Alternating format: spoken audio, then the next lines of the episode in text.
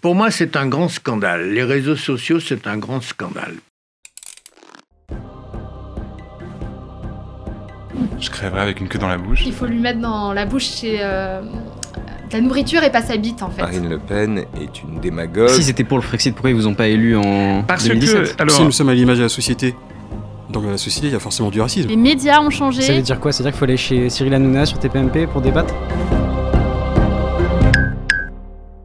Crayonniste, bonjour. Dans œil d'aujourd'hui, je reçois Jacques Arroux, ancien résistant et publicitaire. Avec lui, j'ai discuté notamment du rapport à la résistance et à l'information, de son travail en tant que publicitaire et de la communication qui existe aujourd'hui et celle qui existait à l'époque. Alors c'est un œil pour œil un peu particulier, je ne suis pas forcément rentré en contradiction avec tout ce qu'il a pu dire, mais c'était un épisode vraiment intéressant dans lequel j'ai appris beaucoup de choses. Je vous conseille de le regarder jusqu'au bout et j'aimerais avoir votre avis. Selon vous, est-ce qu'aujourd'hui, notre monde est plus sujet aux fake news qu'il ne l'était à l'époque. J'espère que cette vidéo vous plaira. N'hésitez pas à mettre un j'aime, à laisser un commentaire, à vous abonner et à activer la petite cloche pour être notifié lorsqu'une prochaine vidéo sortira.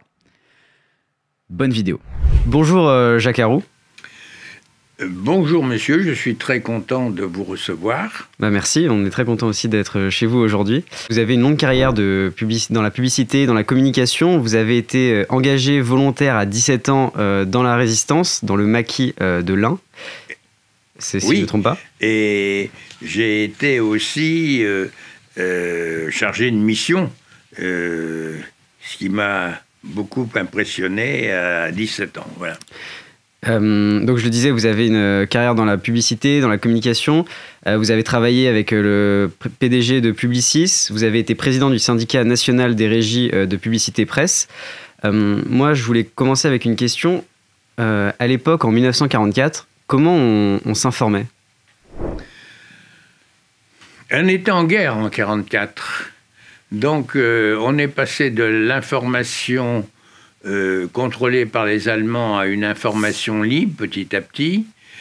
Euh, si ce n'est que pendant la guerre, et on n'écoutait qu'une radio libre qui était Londres, ici Londres. Euh, la France, toute la France écoutait cette radio. C'était du reste dangereux parce que si on était pris par les Allemands, on risquerait euh, d'être pris comme otage. Et puis, quelquefois après, eh bien, ils allaient perquisitionner dans les maisons euh, qui avaient écouté euh, Radio Londres et qui, quelquefois, trouvaient malheureusement euh, des documents sur la résistance. Et il y avait des Français qui n'écoutaient pas Radio Londres, qui écoutaient d'autres radios? Ah oui, bien sûr.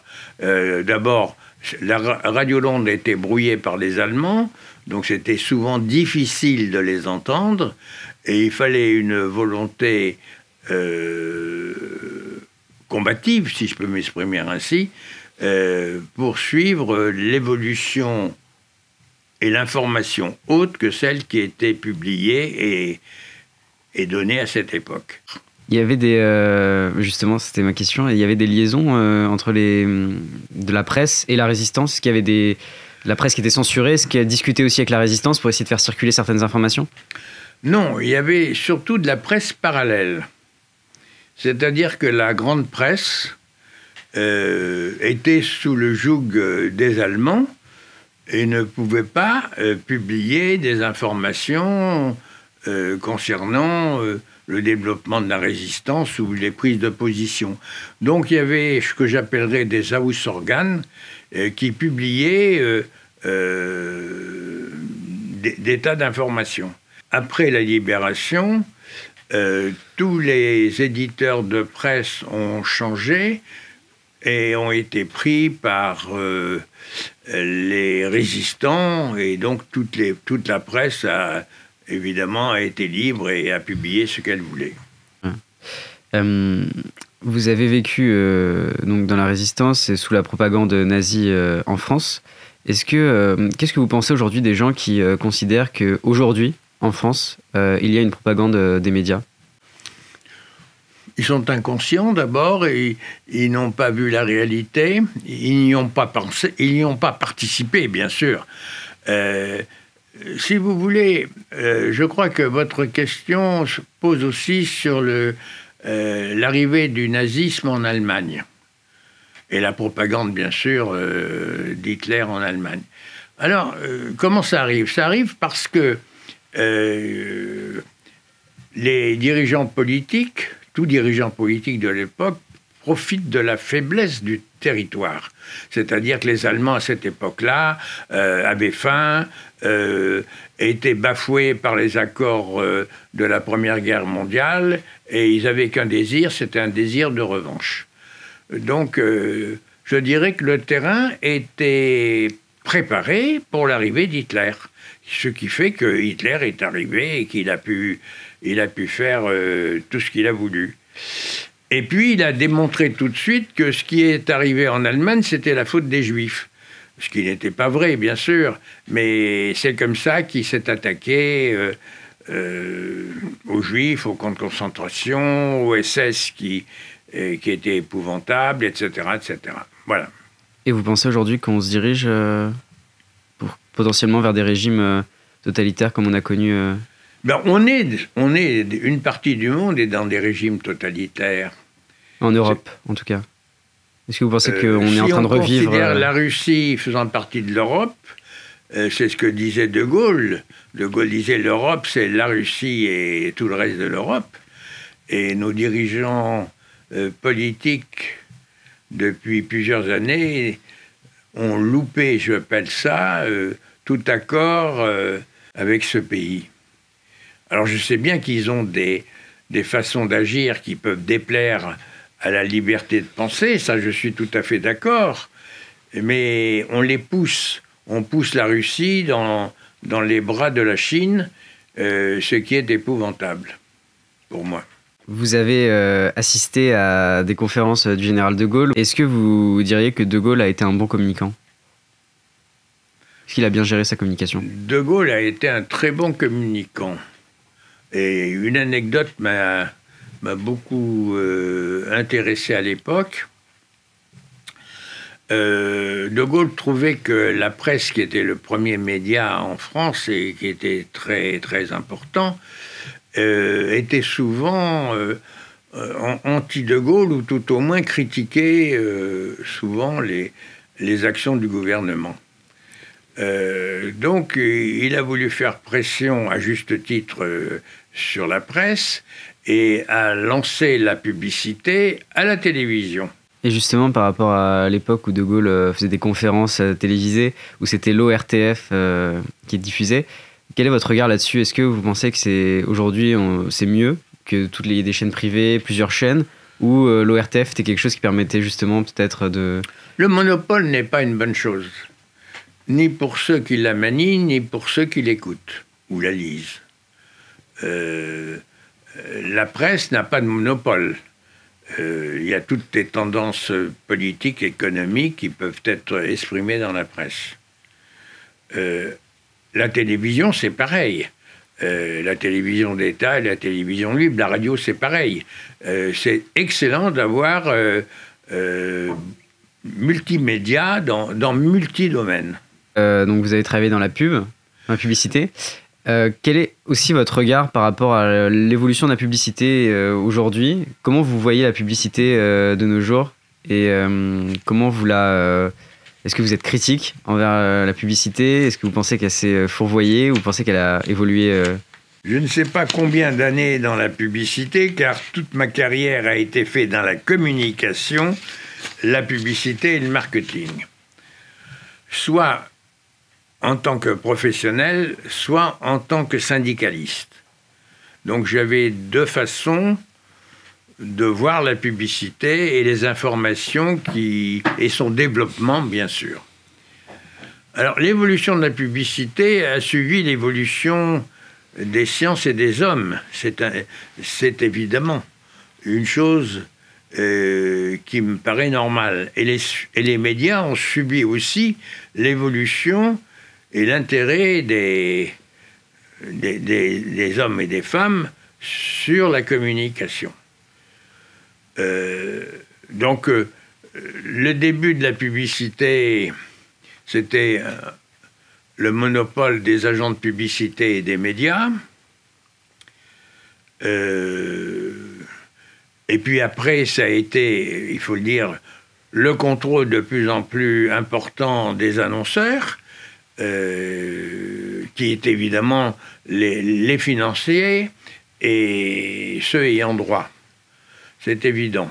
Alors au- aujourd'hui, euh, qu'est-ce que qu'est-ce que je peux dire sur la publicité? C'est qu'elle elle est peut-être moins vendeuse qu'avant. Si je prends par exemple la publicité à la télévision des automobiles, vous avez euh, dans la même minute ou dans les quelques minutes qui passent, euh, trois fabricants ou quatre fabricants d'automobiles qui présentent leur voiture mais qui disent presque rien, c'est simplement, voyez comme elle est belle cette voiture. Et je ne comprends pas qu'à chaque parution, la même marque ou le même modèle pourrait donner un argument de vente approprié à cette voiture, même si cet argument de vente est, est la, est la même pour les autres constructeurs de voitures, c'est évident. Euh, moi, je trouve qu'on on fait beaucoup plus une publicité de marque et de notoriété Mm. qu'une publicité de consommateur et une publicité pour véritablement vendre les produits. Voilà ce que je pense. Et euh, qu'est-ce que vous pensez des réseaux sociaux? Des réseaux sociaux, justement de la publicité qu'on peut y faire dessus, de la communication via les réseaux sociaux. Pour moi, c'est un grand scandale. Les réseaux sociaux, c'est un grand scandale. Pourquoi c'est un scandale? C'est parce que ce tube, donc ce média, qui soit, peu importe comment on peut les appeler, ce média numérique, ne dépend d'aucune loi comme les autres médias.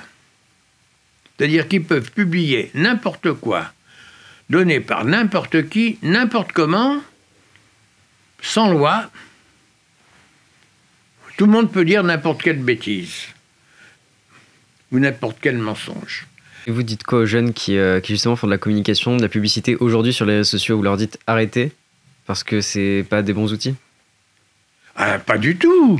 C'est un excellent outil, mais c'est un outil euh, qui est tellement libre euh, que cette liberté nuit à la liberté, si vous voulez.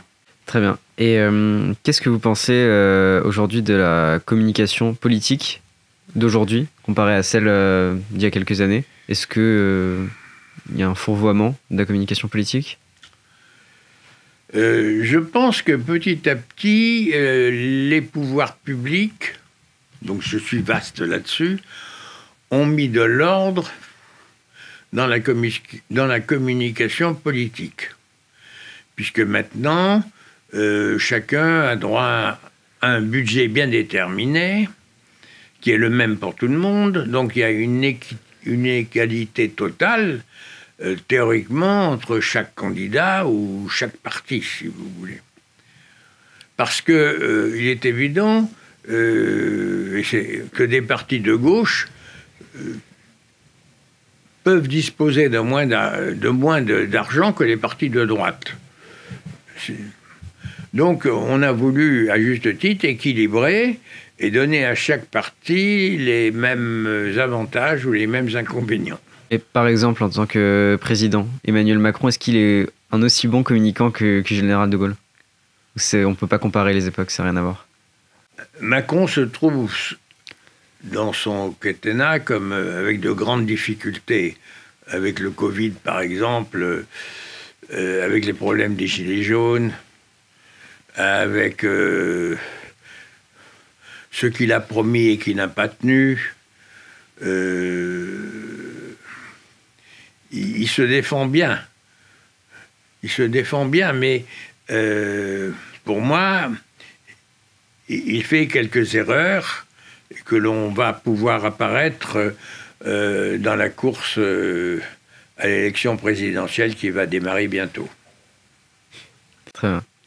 Euh, je vois que vous avez donc, comme je disais, vous avez été euh, président du syndicat national des régies de publicité presse. Euh, Entre autres, oui. Vous, vous précisez euh, euh, il regroupait 1200 titres de presse et sur les 3000 qui ont été recensés en France, et environ plus de 500 titres de presse étrangère. Oui, il faut expliquer que à la Libération, la presse avait besoin d'argent.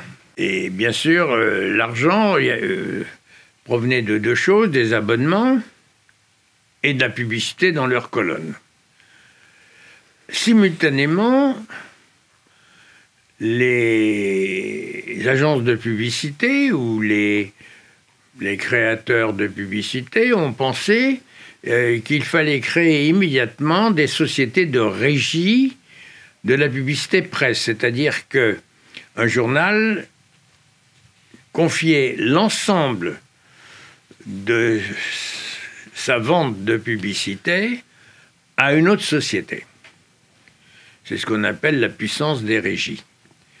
Et donc, euh, par exemple, Publicis avait créé Régie Presse, Avas avait une société de régie, etc. etc. Et, et l'ensemble de ces régisseurs, qui représentaient, il faut dire, euh, 90% de la puissance de la, presse en France, faisaient partie d'un même syndicat où leurs intérêts étaient défendus par un conseil d'administration. Puis petit à petit, les journaux ont pensé, à tort ou à raison, on pourra en discuter, qu'il valait mieux qu'ils aient une régie intégrée, c'est-à-dire un service commercial dans leur, euh, dans leur journal. C'est ainsi que la plupart des journaux maintenant ont quitté euh, les régisseurs. Et les régisseurs ont, ont petit à petit disparu. Voilà. Et du coup, concrètement, quand vous étiez euh, vice-président de la Fédération française de la publicité, on, décide de quoi? De, de ce qu'on a le droit de, de mettre en publicité, de ce que des limites à fixer? J'ai d'abord fait partie d'un syndicat de salariés, qui, euh, était le syndicat des chefs de publicité, le, sy- le syndicat national des chefs de publicité de la presse française, qui regroupait l'ensemble euh, des cadres euh, qui travaillaient aussi bien dans des journaux que dans des régies et qui avait la responsabilité d'une ou de plusieurs publications. Et puis, euh, je m'occupais aussi en même temps, j'étais euh, directeur d'une régie, donc j'étais en, fausse position, et j'ai quitté le syndicat des chefs de publicité en leur disant que la, je dirais, les, les, accrochages qu'il pouvait y avoir entre les régisseurs et les chefs de publicité étaient des ruptures de contrat. Et qu'à ce moment-là, s'il n'y avait pas d'entente entre les régisseurs et le chef de publicité, eh bien, il fallait aller au prud'homme. Et c'est cette même position que j'ai tenue au syndicat des régies de publicité presse, de telle façon qu'il n'y ait absolument pas d'ambiguïté dans ma politique d'un syndicat vis-à-vis de l'autre. Alors, le syndicalisme euh, professionnel est évidemment beaucoup plus intéressant puisque il a bien sûr le social, comme euh, dans le syndicalisme euh, des cadres ou des salariés, mais il y a tout le développement de la technicité, des accords avec le pouvoir public, euh, des lois, des lois sur euh, euh, ceci, cela, etc., et des accords avec les autres syndicats et avec les autres partenaires, qu'ils soient annonceurs, euh, imprimeurs, journaux ou, agences de publicité, etc. Voilà. Ok. Et qu'est-ce que vous pensez aujourd'hui de la presse qui, euh, qui est étrangère et qui vient en France Je pense notamment à RT euh, ou AJ, je ne sais pas si vous connaissez. Euh, contrôlée par des puissances étrangères qui euh, diffusent en France. Est-ce que ça existait euh, euh, il y a une certaine époque aussi? Est-ce que c'est récent? Est-ce que euh, vous pensez que c'est dangereux ou pas? Alors, euh, aujourd'hui, que il y ait euh, une presse qui soit financée par des pays ou des financiers étrangers, ça ne me gêne pas, c'est la liberté de, la presse. Euh, ce qui me gênerait, ça serait que ces rédacteurs en chef ne puissent pas publier ce qu'ils ont envie de publier. Alors, ou bien ils sont d'accord avec eux, et c'est leur tendance, c'est un journal avec leur façon de voir, ou bien il n'est pas d'accord avec eux, et à ce moment-là, ils doivent démissionner. Est-ce que euh, communiquer, c'est dire la vérité? Aucun annonceur euh, ne dit la vérité. Ne dit toute la vérité. Parce que une partie de la vérité n'est pas bonne à dire. Donc, euh, euh, communiquer veut, dire on donne le maximum d'informations. Voilà. Alors, il est évident que un annonceur donnera le maximum d'informations sur son produit, il donnera le maximum d'informations par rapport à la concurrence, par rapport aux avantages de son produit, mais il ne va pas indiquer euh, euh, euh, éventuellement les défauts qui peuvent, que peuvent reconnaître des consommateurs de son produit. Il va de même pour euh, tout ce qui est politique, tout ce qui est communication. Et qu'est-ce que vous pensez des fake news aujourd'hui? Est-ce qu'il y en a Est-ce qu'il y en a C'est un phénomène euh, actuel? Est-ce qu'il y en a toujours eu? Qu'est-ce que vous définissez par les 7 news? Fake news, euh, des fausses informations. On revient toujours au même, au, au- au scandale des numériques. Pourquoi il y a de fausses informations? C'est parce que n'importe qui dit n'importe quoi, qu'il n'y a qu'une loi qui les interdise. Il n'y a jamais eu de fausses informations avant les outils numériques? Mais s'il y avait des mauvaises informations, mais elles étaient complètement combattues. Elles étaient combattues ou librement euh, euh, par euh, des gens qui étaient mis en cause, ou juridiquement. Euh, regardez par exemple, je, pense il y a eu un euh, dernier scandale, euh, Zemmour et qui était au bain de mer avec euh, sa collaboratrice oui. qui a été publié dans Paris Match. Qu'est-ce qu'a fait Zemmour? Il, a, il fait un procès à Paris Match. Si cette chose-là était rentrée dans les tubes, qu'est-ce que pouvait faire Zemmour? Il n'y a pas eu, à ma, connaissance, une seule procès en diffamation dans les tubes. Parce que les lois ne s'appliquent pas à eux. C'est là où il y a eu un grand scandale de l'information. Ok. Mais par exemple, euh, le nuage euh, de Tchernobyl euh, qui s'est arrêté à la frontière, c'était pas une, fausse information qui a duré quand même pas mal de temps avant qu'on se rende compte qu'elle soit démentie? Le drame de Tchernobyl, c'est d'abord un drame humain. Euh, c'est un drame scientifique humain. C'est des mauvaises manœuvres qui ont été faites euh, à la centrale nucléaire de Tchernobyl, euh, qui a mis Tchernobyl, le drame de Tchernobyl. Après, ça a été le manque d'informations voulues de la Russie sur ce drame jusqu'au moment où ils ont été obligés, comme toujours, de commencer à dire la vérité. Puis ça a été les testeurs euh, dans le monde entier des nuages radioactifs. Et là, chaque pays s'est défendu comme ils ont pu. L'erreur du ministre de la Santé ou de l'Information a été de dire que Tchernobyl, les nuages de Tchernobyl s'arrêteraient à nos frontières, ce qui était complètement idiot même à l'époque. Voilà. Très bien. Euh, Aujourd'hui, vous euh, écrivez euh, vos mémoires? Aujourd'hui, oui, j'écris mes mémoires. Et et vous les intitulez On m'a volé mon chapeau à Matignon. oui, parce qu'un un jour, à une conférence de presse où j'étais euh, avec